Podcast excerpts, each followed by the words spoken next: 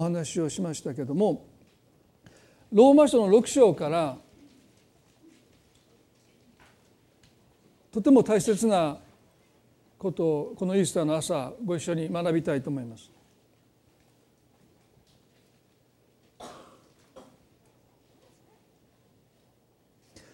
ローマの6章の4節から5節先々週お話をした内容を少し振り返りながら「復活の命に生きる」というタイトルでお話をしたいと思います。復活の命に生きるローマの6章の4節から5節私たちはキリストの死に預かるバプテスマによってキリストと共に葬られたのです。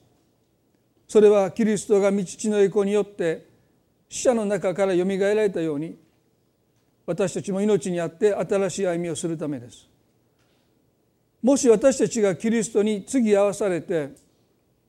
キリストの死と同じようになっているのなら必ずキリストの復活とも同じようになるからですロマ書の1章から5章までは救いの一つの側面である義とされるということが記されていますね。ですからイエス・キリストの救いキリスト教の救いとはまず義とされるということすなわち神の前に罪許されて正しいものとして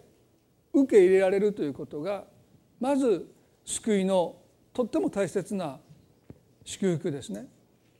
であの十字架の上で何が起こったかというとキリストが私たちの罪を引き受けてくださって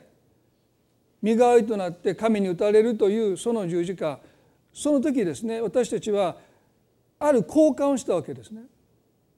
イエスは私たちの罪を引き受けてくださって罪のないお方なのに罪あるものとしてあの十字架で神の刑罰を受けてくださった。我が神我が神どうして私をお見捨てになるんですか？というのは本来私たちが神に叫ぶべき絶望の叫びだったんですけども罪をこの方が引き受けてくださったことによってイエスが私たちに代わって神に打たれたというのがあの十字架の姿ですね。でその時にイエスが私たちの罪を引き受けてくださった代わりに私たちは何をこの方から受け取ったかというとこの方の義と聖書は書いています。イエスが一度も罪を犯さないで神様が天国に入るためにはあなた方は100%正しくなければ天国には入れませんというこの立法をイエスは成就したと書いてます。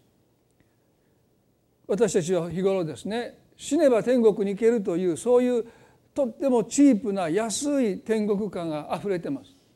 ね、でも聖書は100%神の目に正しくなければ天国に入れないって。皆さんの家だって誰でも入れないでしょ家に帰って知らん人がいたらどうですか？何してるんですか？っていやそんな誰でも入っていいんじゃないですか途えてたからみたいなねそんなとこじゃないんですよ。皆さんだってある特定の人しか家に招かないでしょ？まあ京都だとなかなかね3度お入りくださいって言われないと入ったためだって僕大罰になって言われたんですけど多分今でどうぞと言われたら入ってたと思いますよね。でもね人間が人間を招くだけでもそんなね誰だってどうぞなんてそんなふうに招かない。天国は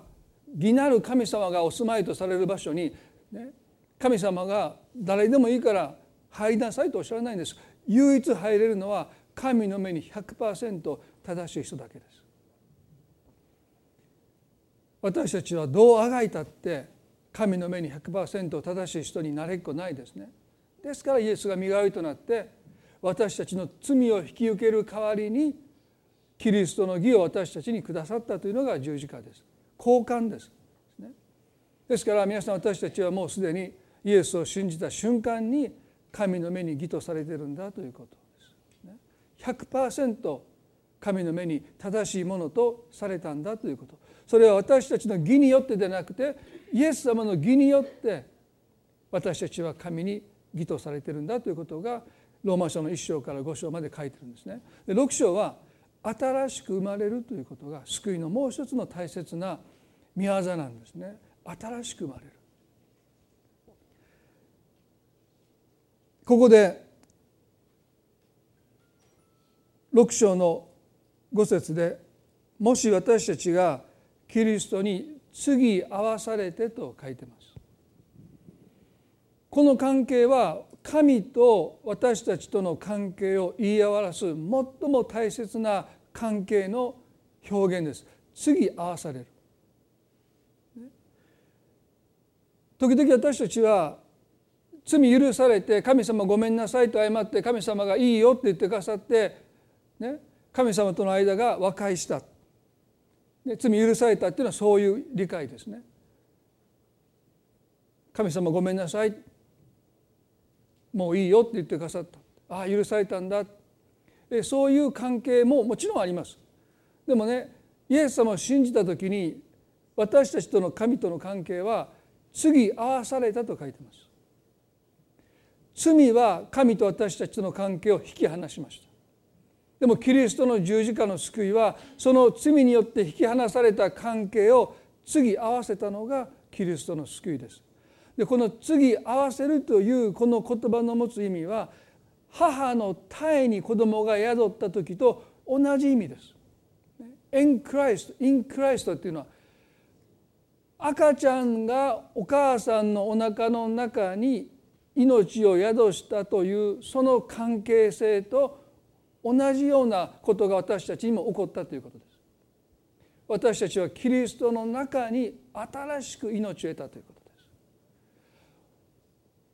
赤ちゃんはお母さんとつながっていないと生きていけないです。私たちが今生きているのはイエス様とつながっているから生きている。赤ちゃんとお母さんをへその緒がつなぐようにキリストの救いはもはや神と私たちと絶対に引き離せないものとして私たちを次合わせている。キリストの中に新しい命を得たまさにそれは小さな命が母の胎の中に宿ったように私たちもイエス様の中に新しい命を得たものとして今自分の力ではなくてイエス様の命によって生かされてるんだということですね。私たちの命でなく今は神の命によって復活の命によって私たちが生かされているということを聖書は教えます。そのことについてですね私たちは今日ご一緒に考えていきたいと思います。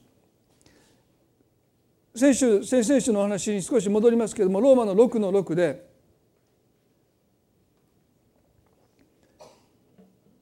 新しく生まれるということはまず死ぬという経験が必要なんです。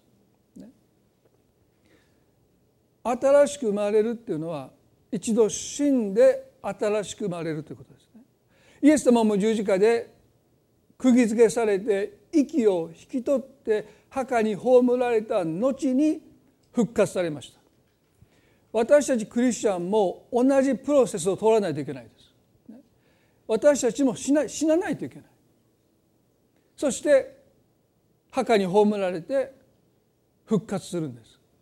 ここでは私たちの古い人がキリストと共に十字架につけられたのはともうもう過去形で語られています。でいつ私はイエス様と共に十字架につけられたんですかと皆さん思うでしょう。ね、そんな私は経験したことありませんって。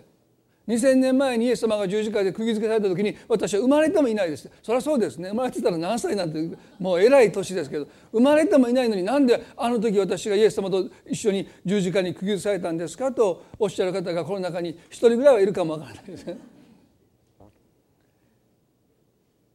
でも聖書は私たちがイエス様を救い主と信じた瞬間に私たちは全く自覚してないんですけども私たちはあの2,000年前のあのカルバリの丘のイエスの共に十字架にあの十字架に釘付けされたんだと語るんです。ですから私たちは身に覚えがなくても私たちはイエスと共に、まあ、ここでは古い人と書いてますね。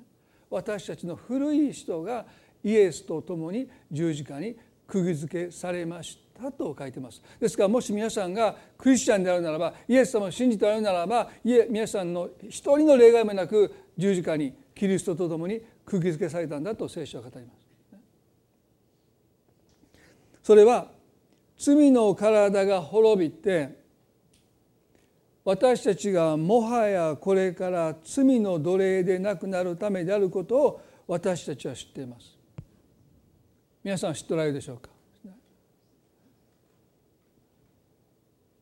私たちがイエス・キリストと共に十字架につけられたのは罪の体が滅びて私たちがもはやこれからは罪の奴隷でなくなるためであると書いてます。ですから私たちはもはや罪の奴隷ではないと聖書は語ります。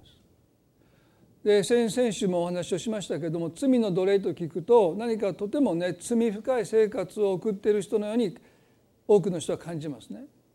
この奴隷という言葉がちょっとインパクトが強いんですね。罪の奴隷でもね多くの日本人の人は失敗や罪を犯すけどもそんな罪の奴隷って言われるようなそんな自覚を持った人でもほとんどいないと思いますね。でもここでいうところの罪の奴隷とは神様の御心を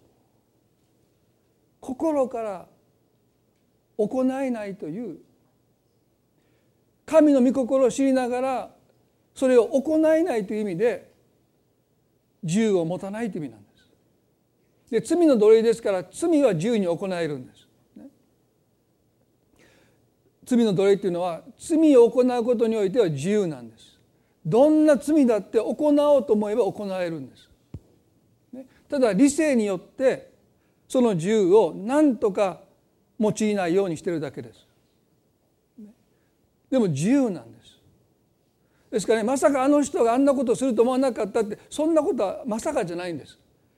罪の道理である時私たちはどんな罪を犯す自由を例えば人を殺める自由も私たちは持ってるんです。でそれは国が与えた自由じゃないですよそれを行うというその可能性というか行う自由を私たちは持ってるんですね。ただ理性を持って私たちはそれを行えないでいるだけです。ですから表現が少しおかしいか分かりませんけどピストルがあってね実弾が入っていて安全装置を外したピストルを子供におもちゃとして与えているようなもんですそんなすることは言いませんけども引き金を引引かなければ弾は出ませんからね。ですから引き金を引いたらダメよって言いながらそのピストルをですね子供に渡しておもちゃとして遊ばせる親なんていないですよ。引き金を引きさえしなければ弾は出ないんですから大丈夫だって、ね、でも危なっかしくてそんなものを子供におもちゃとして与える親はいないですけれども罪の奴隷っていうのはまさにそういう状態なんですね。理性を持って引き金はまだ引いてないけども実弾も入ってるし安全装置も外れてる状態です。だから誰だってどんなことを犯しかねないというその可能性を私たちは持っているそれが罪の奴隷という意味ですね。そして裏返せば神様の御心を行うことの自由を持ってないというのも罪の奴隷です。罪を行うことにおいては自由です。でも神の御心を行うことによって不自由です。その自由を持っていないというのが罪の奴隷ですね。ですからあの金持ちの青年がイエスのもとに来て言いました。永遠の命をいただくのには何をすればいいでしょうか。イエスは10回を守りなさいとおっしゃったそんなことを小さい頃からもう私は守っています他に何が欠けているでしょうかと言いました他に何が私に欠けているでしょうかでその時にイエス様おっしゃったことは行ってあなたの全財産を処分してそのお金を貧しい人に分け与えて私についてきなさい。彼はその時ね「はい」って言えませんでした。ずっと小さい頃から神に仕えてきたと彼は自負していました。でも彼が仕えてきたのは神ではなくて富だった。彼が自分がいかに不自由なのかイエス様に対して「はい」と言えないのか初めてその時気が付いたんです本当の自由とは神様があなたに願ってることに対してあなたが心から「はい」と言えるかどうかによってのみ測られるんです。こんな自由な日本という国に住んでいて多くの人が私は自由だと思ってる好きなところに行けるし好きなものを食べれるしね基本的な人の迷惑にならなければ私たちは基本的には、ね、自由だと思いますよでもね本当の自由とは神があなたに願ってることに対してあなたが「はい」と言えるかどうかそれのそれによってのみ測られるんです。でもしそこでそこで「はい」とこの青年のように言えなければ私たちは全くもって自由ではない。罪の奴隷なんです。好きなところに行って好きなものを買って好きな服を着て好きなように生きてるけども罪の奴隷なんです。たくさんの良い事前の働きをしています。たくさんのお金をね慈善団体に捧げます。自らもいろんなところに行って多くの人を助けます。でも神がその人に願っていることに対して私についてきなさいとおっしゃることに対して「はい」と言えないならばその人は全くもって罪の奴隷なんです。これが聖書の教えるところの私たちの姿ですね。ほとんどの人は自分をそんなふうに見ていません。でも私についてきなさいというこの招きに「はい」と言えるかどうか。そのことで私たちは罪の奴隷かどうかということを唯一測ることができるということ。でもね皆さんイエス様は私たちをこの罪の奴隷から救うために十字架において死んでくださった。そして私たちはそのイエスと一緒に十字架で釘付けされた時に私たちも罪の奴隷から解放されたんだと書いてます。ですから皆さんはね心にイエス・キリストをお迎えしておられるならば誰一人もはや罪の奴隷ではないことを皆さんぜひ覚えていただきたい。もうあなたは罪の奴隷ではないということローマの6の7でこう書いてますよ。死んでしまった者は罪から解放されているのです。死んでしまった者は罪から解放されているのです。もう罪の奴隷でありません。そしたらどうして罪を犯すんですかと多くの人は考えます。それは罪の奴隷であるからじゃない。罪の奴隷っていうのはね否めないんです。罪の言いなりです。理性の力も勝てないんです。でこのキリストの時代からもう2,000年経ちますけれども人は一向に進歩しませんね。人っていうのは2,000年かかっても進歩しないんですよ。人が人を殺しもうそういうことは2,000年前から21世紀になっても基本的には何にも変わってないですね。2,000年かかったですよ。人は罪に勝てないということをもうこの2,000年という歴史の重みだけで私たちはへり下るべきだと思いますけれどもなお人はまだへり下ろうとしないです。神なき、ね、世界に希望を託そうとしてますけどもはやそこに希望がないですよね。まあヨーロッパではですねあのナチスドイツによるユダヤ人の虐殺をもってね人は神なしに希望を見出せないという一つのもう限界壁にぶち当たりましたよね。人が人にこんなことが平気でできるんだっていうですね。それもあの時ドイツの教会はそれに加担していましたからね。ですから本当に神にのみ救いがあるということを多くの人はあの経験を通してもう打ちのめされたと思いますね。罪の奴隷であるということです。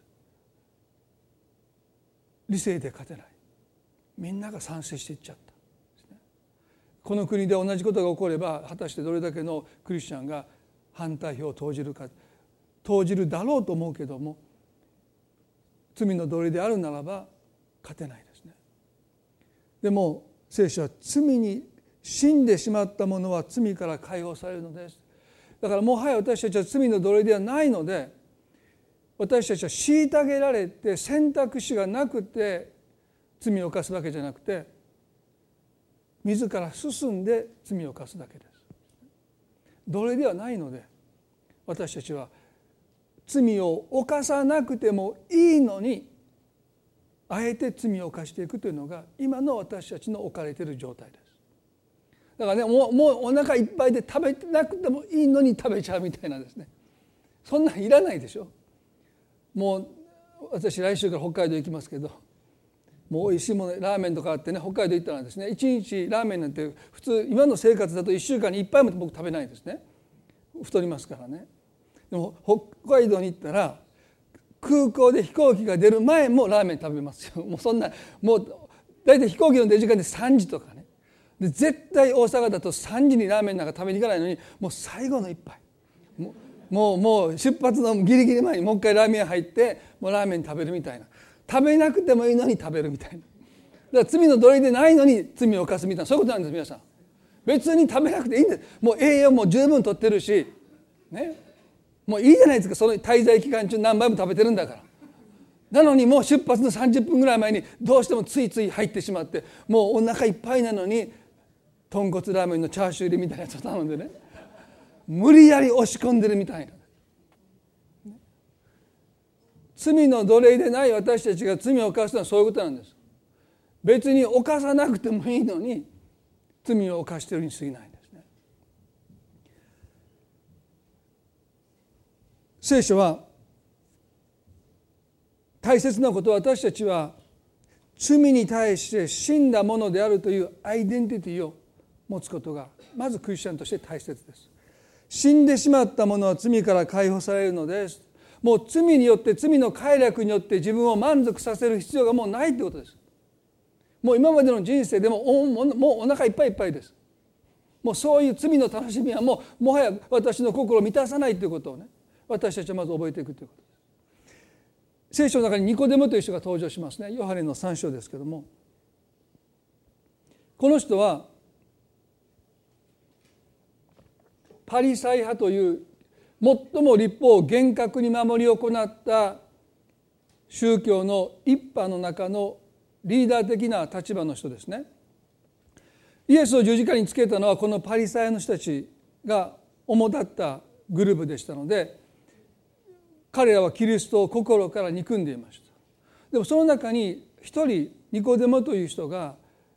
キリストを心から尊敬し夜ですねまあ、リーダーっていう立場がありましたのでこっそりとイエスのもとを訪ねて彼はこう言います「先生私たちはあなたが神のもとから来られた教師であることを知っています」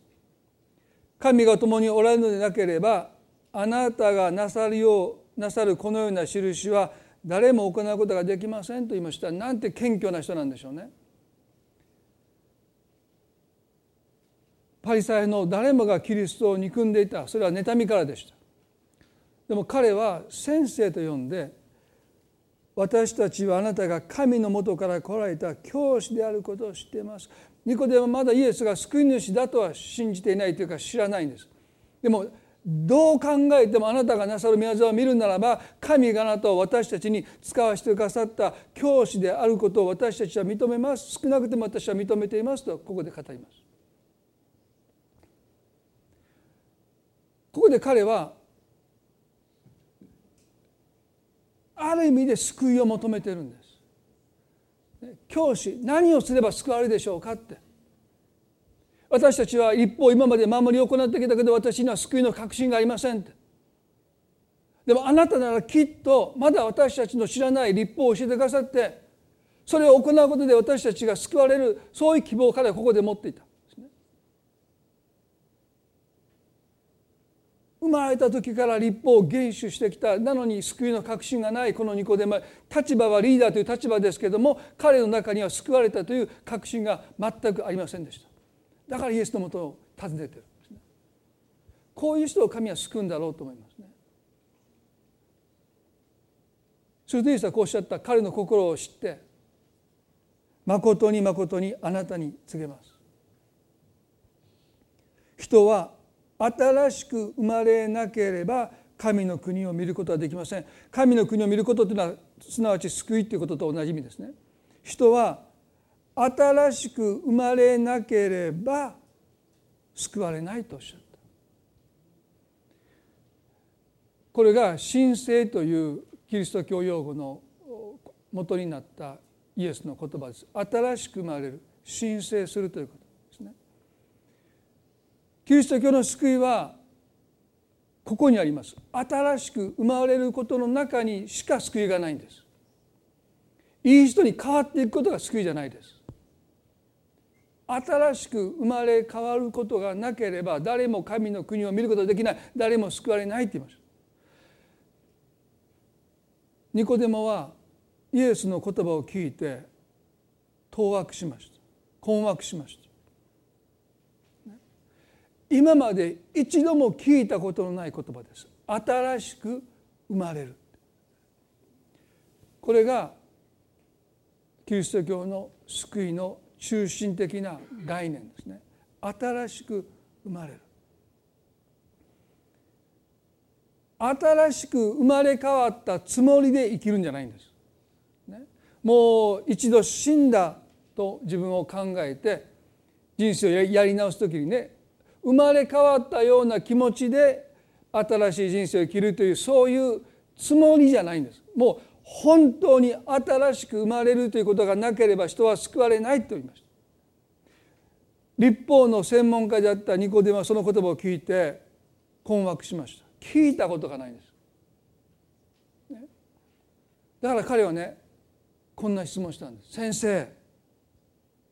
人は老年になっていてどのようにして生まれることができるのですか？もう一度母の体に入って生まれることができましょうかと言いました。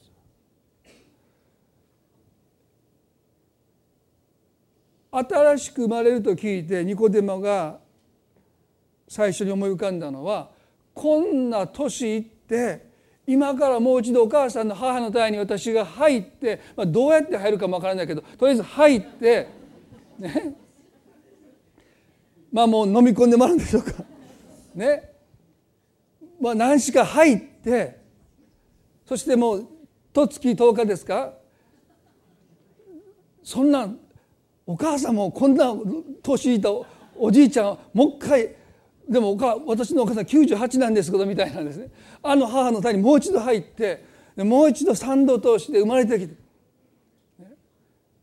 馬鹿げてますけどそれ以外に新しく生まれるということを彼は全く考えられないそうでしょ？新しく生まれるっていうのは、まあ、仏教では輪廻という言葉があって現世において命が尽きると来世に今積んだ徳の、まあ、評価に応じて立場が与えられるというそういう輪廻していく、ね、未来永劫命がつながっていくというそういうことをおっしゃったわけでもないんです。本当に新しく生まれ。でもニコデミはですね全然理解できない。ね、この私が母の体に入ってもう一度生まれてくるそんな話聞いたこともないしそんなこと何でする必要がそもそもあるんでしょうかまあ多分立法の専門家で知恵があって人々から尊敬されていたニコデモですらその程度にしか理解できなかった。イエスはこうおっしゃったんですね。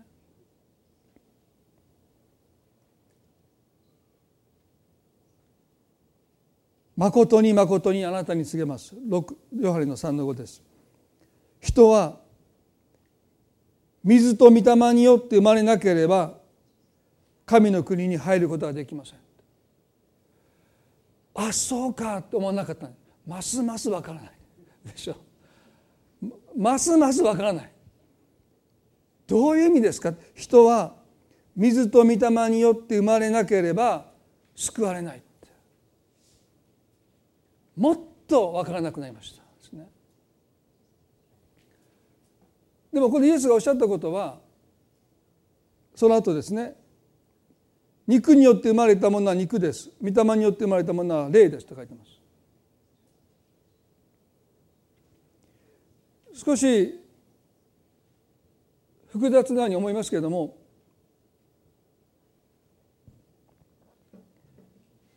私たちがイエス様を信じた時に御霊によって新しく私たちは生まれ変わったんだと聖書に書いてます。だから母の体にもう一度宿って肉によって生まれ変わる必要はないんですね。おそらく私たちが肉によって何度この世に生まれ変わっても大して変わらない人生を歩むと思います。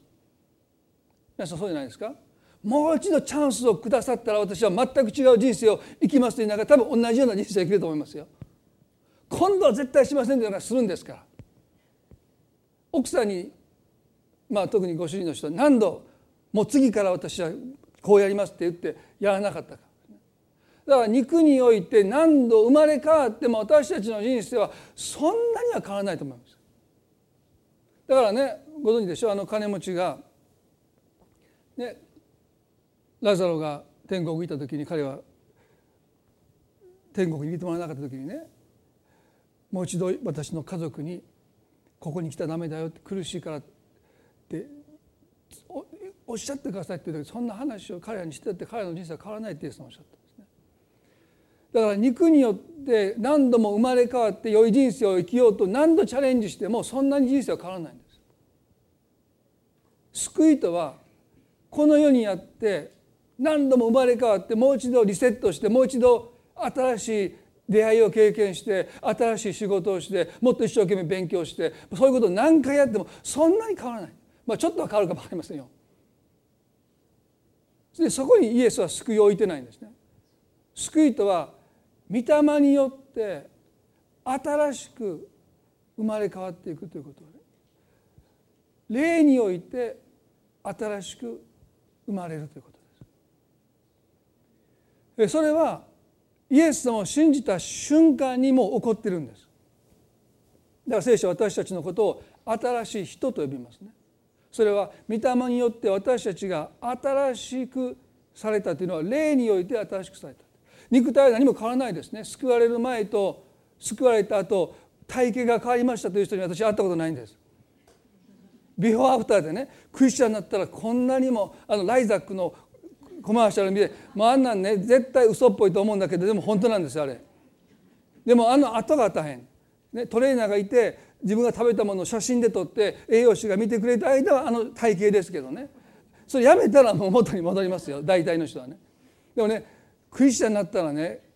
こんだけ体型が変わりますってコマーシャルした結局クリスチャン日本増えると思いますよ。10%ぐらいになるんじゃないかなと思うんです。えー、クリスチャンなってあんな体型になれるだ私クリスチャンになろうっていう人がそういう考えの人が多分いっぱいいると思うんですね。でも体型は変わらないでしょ。食べ物の思考もほとんど変わらないです。クリスチャンになって和食になったという人は会ったことないんです。まあ洋食か。で、まあ、ヨーロッパ、まあ、ちょっと和食だった人がもうなんかもう洋食好きになったっていうのも聞いたことないでしょ？急に賢くなったっていうことないし、ね、なんかもうなんかめちゃくちゃ勉強できるようになったっても会ったことないんですよ。だからねクリスチャンになって罪許された喜びは多くの人が経験しますね。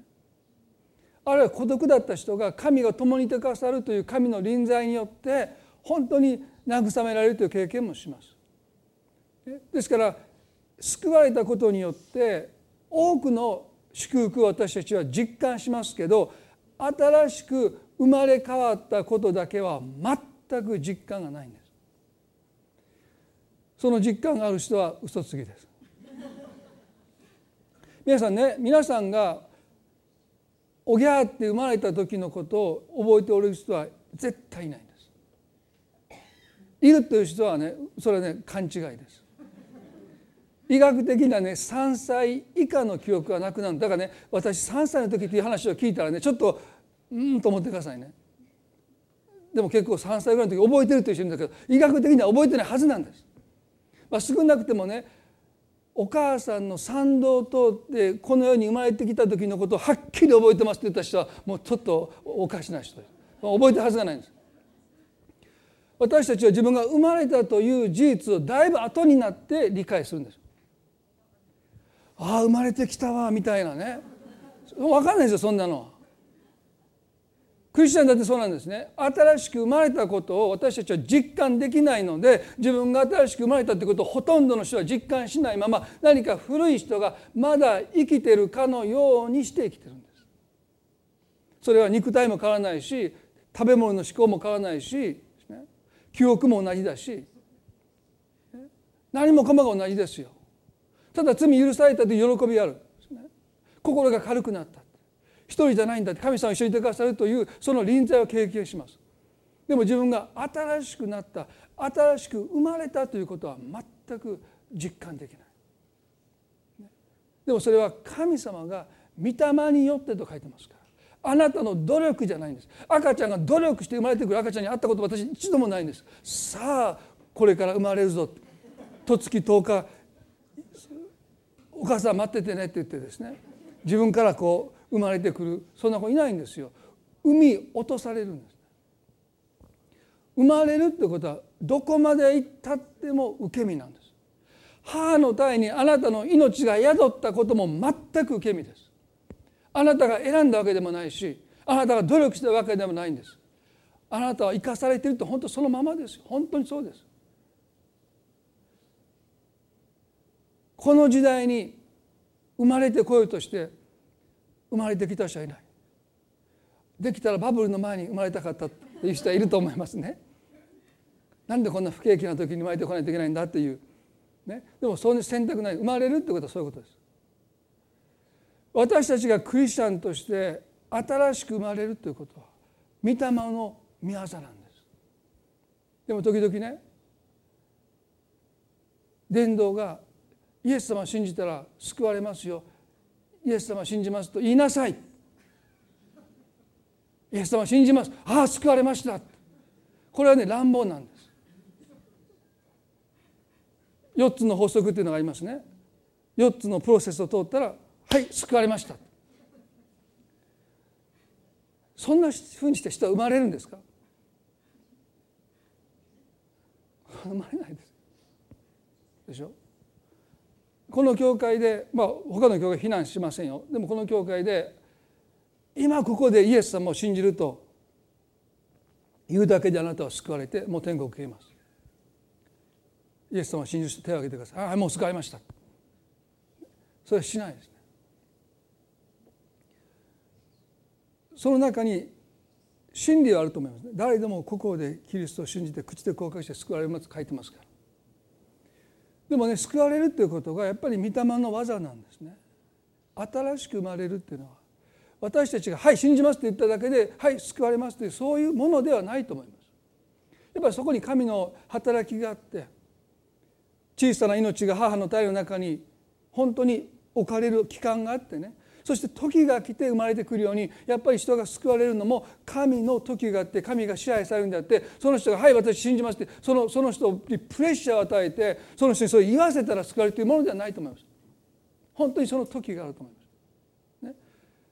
新しく生まれる私たちが救われるっていうのはどこまでも御霊の御業神様の御業なんです。ですから私たちが新しく生まれた時に私たちには実感がないんです。当然です。私たちは努力したわけではないからです。ただ神様が私たちを憐れんとくださって私たちに命を与えてくださったそれが新しく生まれるということですねでこのことを最後にローマの6の11で聖書はこう言いますローマの6の1011でキリストが死なれたのはただ一度罪に対して死なれたのでありキリストが生きとられるのは神に対して生きとられるからおられるのだからです。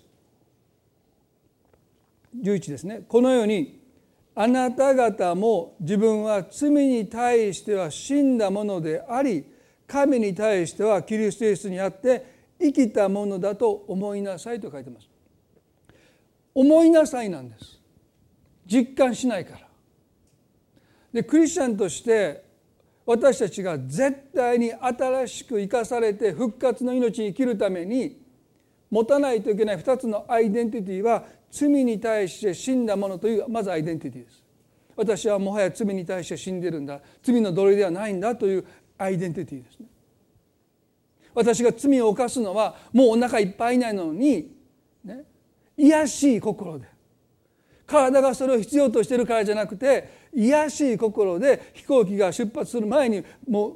入っていって行列並んで出てきた頃には飛行機が飛んでるみたいなですね。もうその癒しさ。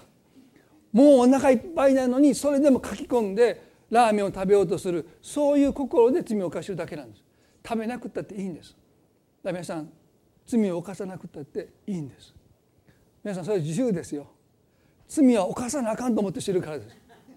でも罪の奴隷であった時はそうだったんです。でももはや私たちは罪の奴隷でないので罪を犯す必要はないということです。犯さなくてもいいんです。やられたやり返さなくてもいいんです。でも多くの人はやられたらやり返さないといけないと勝手に思い込んでる。でもイエス様はね7度の70倍許しなさいって。やり返さなくてもいいんですよって。その自由を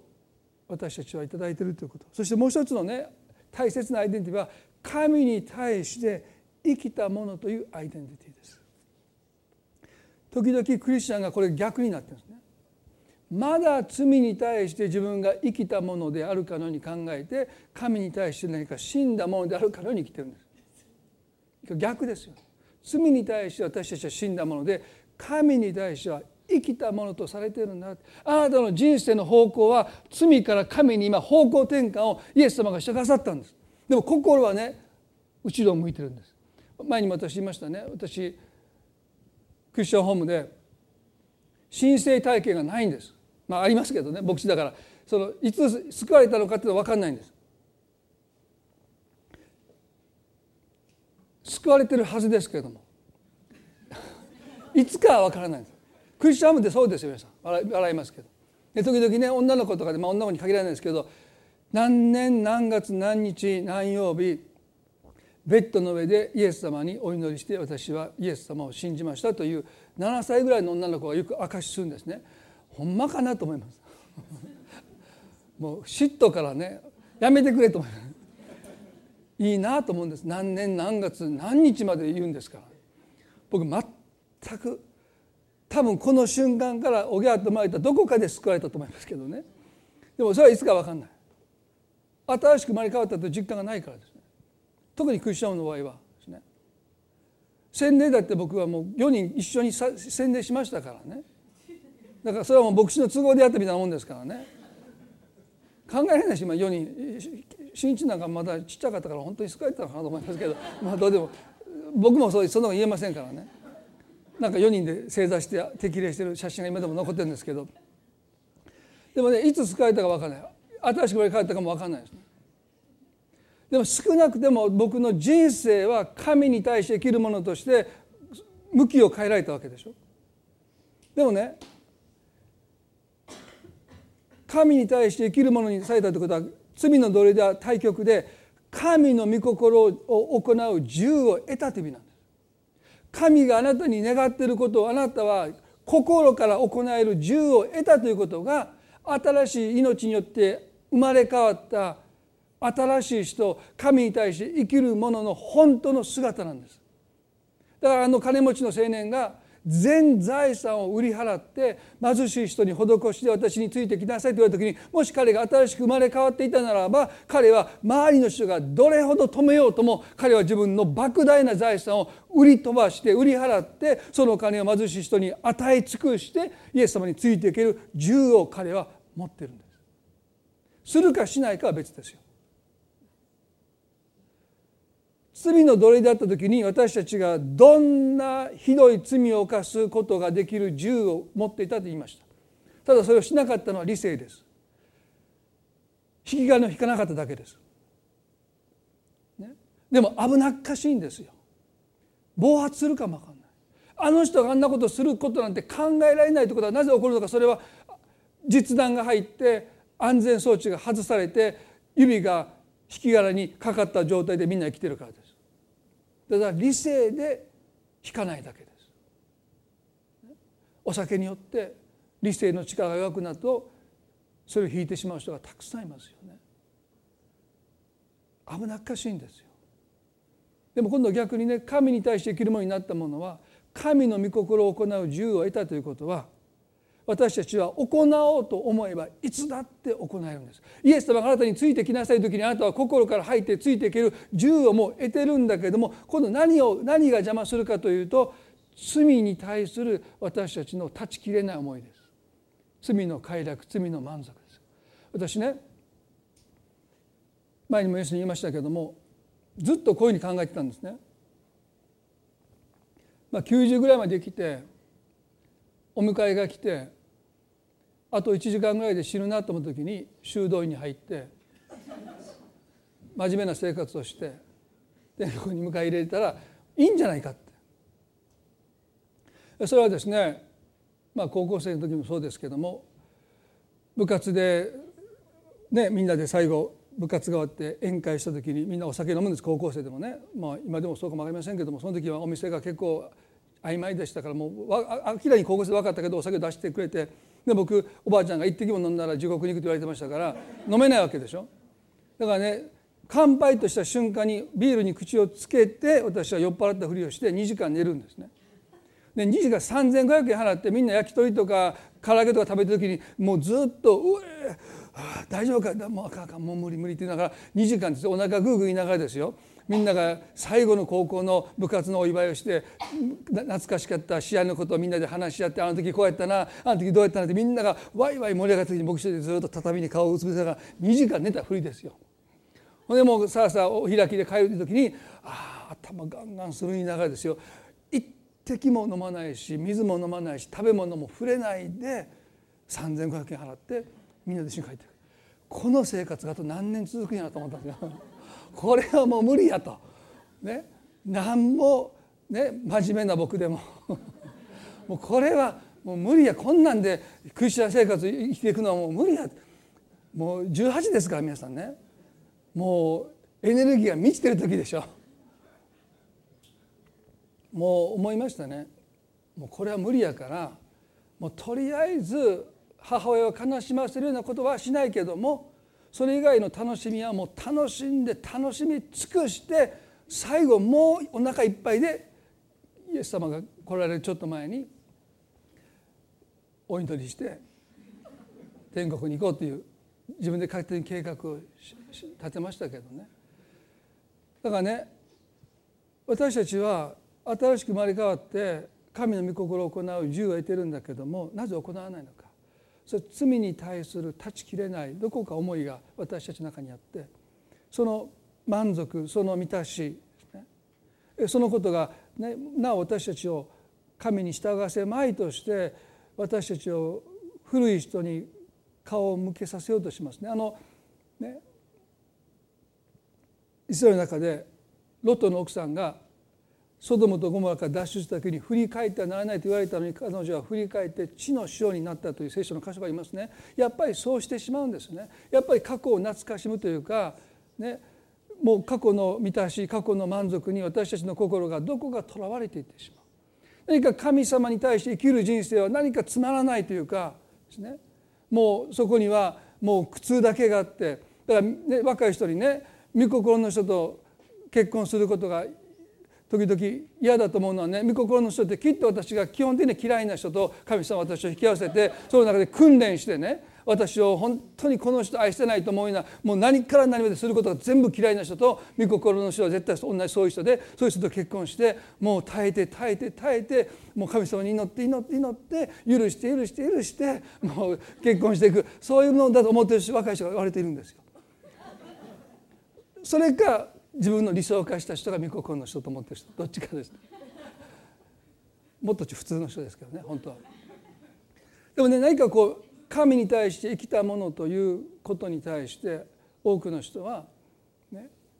本当にまだその自由が与えられている、ね、その自由を用いてない。私についてきなさいというこのイエスの招きに私たちは新しく生まれ変わったというこの事実において私たちは誰もが心からイエスと言える自由をもうすでに頂いてるんです。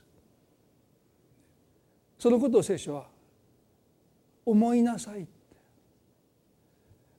あなたを妨げるものはもはや何の力もないんです。古い人は身を過ぎ去ったもうあなたは新しく生まれ変わったんだ。神様の御心を行うことがあなたの喜びになりあなたの幸せになりあなたの満たしになるようなあなたになっているんだということを聖書します。大切なことはそれをそう思ってそうされたんだ。私は新しく生まれ変わったんだということを思ってそのように生きなさいって聖書です。先週ですね。最後にもうこの話をして終わりたいと思いますけれどもある方がこの方がどなたであるかということは問題じゃなくてですね。ある方が私にこう教えてくださったんですね。イエス様を信じて救われて喜びがありました。本当に罪許されて神が共にいてくださるという喜び。しかしどこかで説教まあ私の説教ですね。聞いてるとしんどくなっていくんです。皆さんもそういう方おられると思いますね。重荷下ろさずのになんでしんどくなるのかなと。それは神の御心として説教の中で語られることと自分の現実があまりにも乖離していてそんなこと行えるはずがないと思い始めた。メッセージを聞くたびごとに神の御心が私にとってあまりにも高すぎてねそんなことを行えるはずがないのになんであの牧師はあんな説教するんだと腹が立ってきたって。皆さんもしね腹が立ってたら許してくださいね。もう牧師だからそれは仕方ないんですよ。何でも好きなことしていいですよなんて言われたらみんなから愛される牧師になるかも分かりませんけども。ね。だからねそんなことをねできるはずがない。だから聞くたびにしんどくなってくる。例えば許しなさいって言われてそんな、ね、許せるはずがない。でも毎週毎週許しなさい許しなさい許しなさい。ってもうそのことがだんだんだんだん腹立ってもう何回も何回も言いやがってみたいなですね、まあ、そういう言い方されたわけじゃないんだけども、ね、で私たちはどこかでそう思えてしまうんですね。私には神の御心を行える自由がないと思ってる。まだ罪の奴隷であるかのように考えて生きてる。でももう私たちは新しく生まれ変わってるんです。その方がねおっしゃってくださったんですね。ある人を許せなかった。顔も見たくなかった。話もしたくなかった。なのにその人のいた弱った足を何時間もマッサージしている自分を発見したとおっしゃってる、これが恵みなんですかって、今更ですかみたいなことはね。もちろん言いませんけど。そうなんです、ね、かつての私はできないんですよ。神の御心を行えない。それそれが普通なんです。奴隷ですから罪の、ね、だから努力したってできないってそれはそうなんです。でもその経験が残ってるんですね。できなかったという経験が。でもね新しく生まれ変わったと思いなさい。神に対して生きたものと思いなさい。そのようにして生きてみなさいって。一度やってみなさいって。そしたら私たちは自分が本当に新しく生まれ変わったというこの事実をようやく認めることができますどうしてか行えないと思ってた神の御心を行える自分がいるからですそれは私たちが努力したわけでなくて神様の救いに預かって私たちが御霊によって新しく生まれ変わって神に対して生きるもの神の御心を行う自由を得たものに今されているからです。だからねその方が二度と話すことはないと思っていたその人の足を何時間でもマッサージできる私に自分自身驚いています。でもそれは驚きに値しないんです。イエス様によって救われたということはそういう神の願われることを何の苦もなくそれどころかそれを行うことが喜びになってその人泣いておられました。それが嬉しくて嬉しくて仕方ない。あの窮屈だと思ってた神に対して生きる人生がこんなにも解放がありこんなにも喜びがありこんなにも私を満たしてくれるのか。皆さんね私時々思うんです。あの罪の奴隷だった時の快楽は小学校の頃ねお腹が空いて匂い付きの消しゴムを私よく噛んでたんです。皆さんあるでしょ？給食までだと2時間ぐらいあるんですよ。もうもう我慢できない。もう消しゴムによったらねフルーツの味がするんですよ。もうあかんって言っても噛んでました。あの時の満足感が罪の奴隷だった時の満たしなんです。何にも満たしてくれないんです、ね、昔天才バカボンで天才バカのお父さんが、ね、焼き鳥屋の前行ってですねご飯だけ持ってってね匂いかきながらご飯食べたってあるんですよ。あの気持ち分かるんです僕ね。給食までの2時間消しゴム噛みまくってですね。それが罪の奴隷だった時の私たちが体験した満たし喜び満足です。全然本当の意味で私たちを満たしたわけじゃないんですね。神に対して生きる時に私たちは本当に私たちを満たしてくれる。私たちを幸せにする喜びが本物が私たちの人生を満たしていく時にねもはや私たちは古い人に帰れないですね。神に対して生きる人生をますます私たちは私についてきなさいというこの招きに私たちは心から「はい」と言えるその銃を私たちは大いに用いて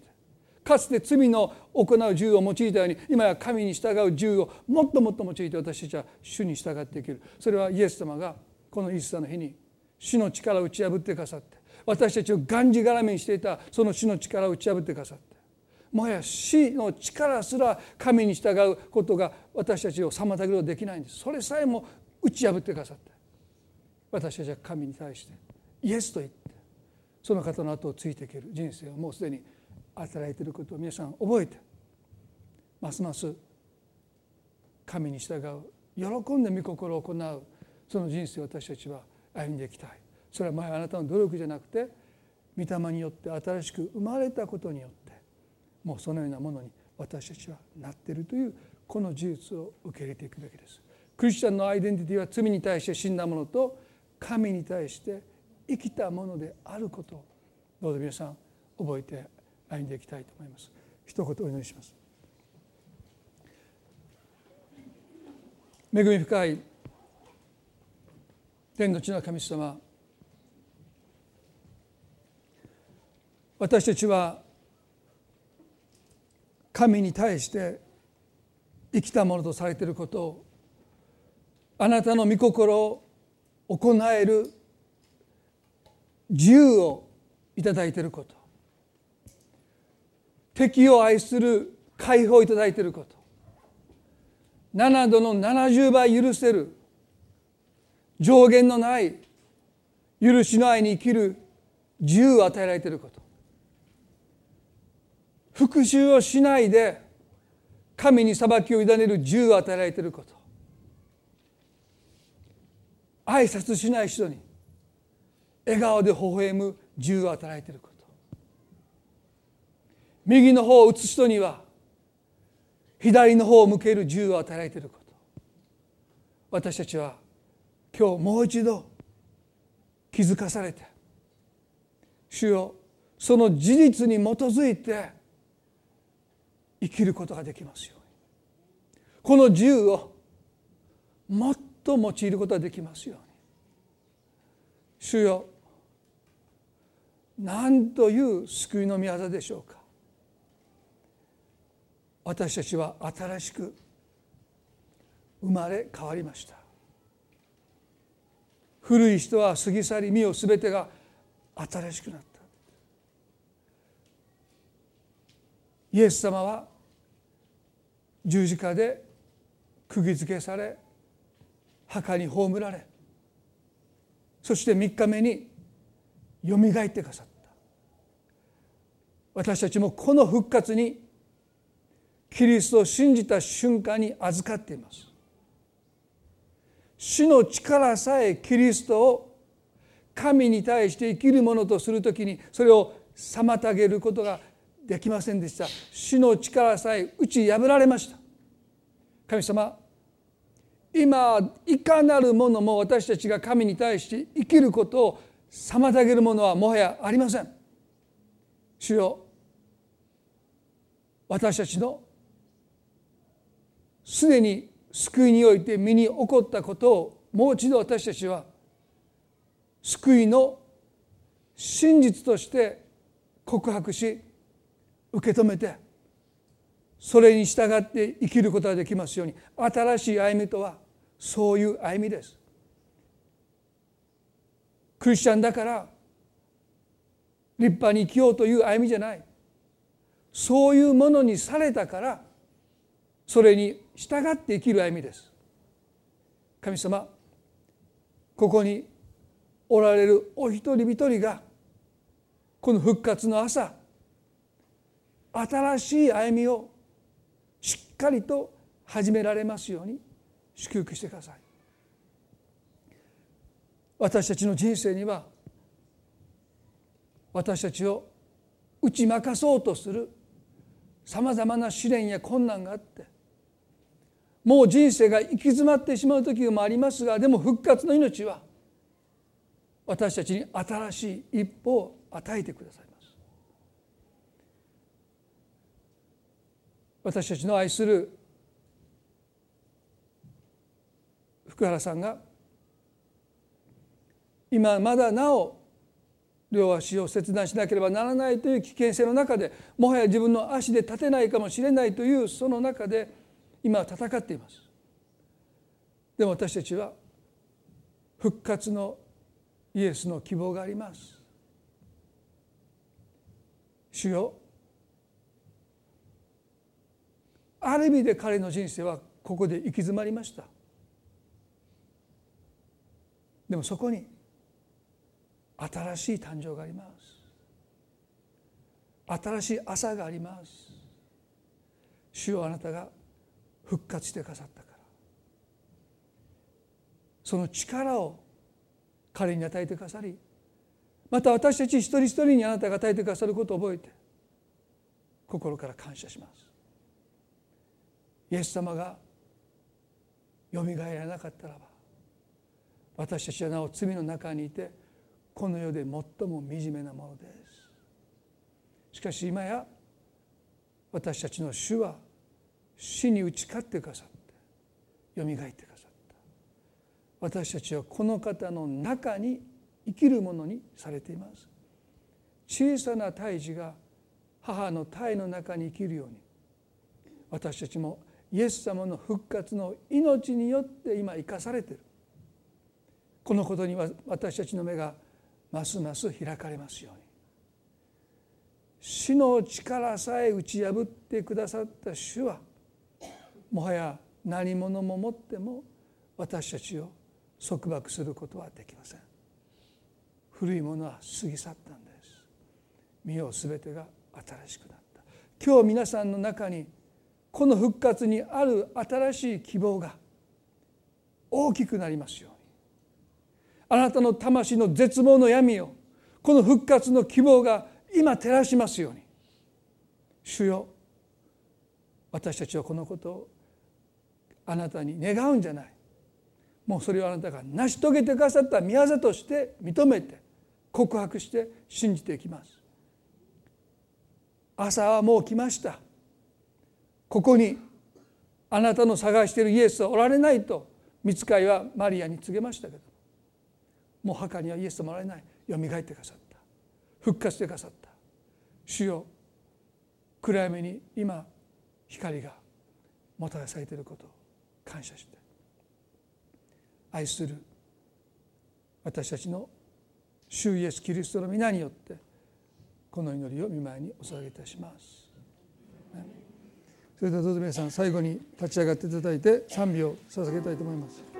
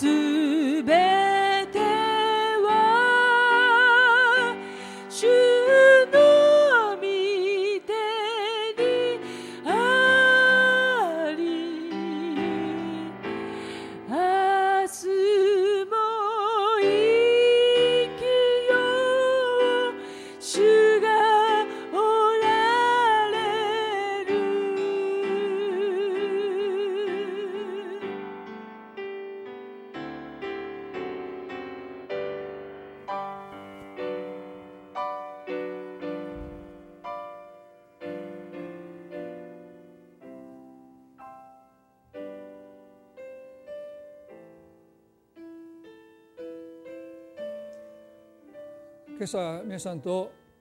このイースターをお祝いできることは本当に幸いなことですね。イエス様が磨いてくださったからこそ私たちがここにいて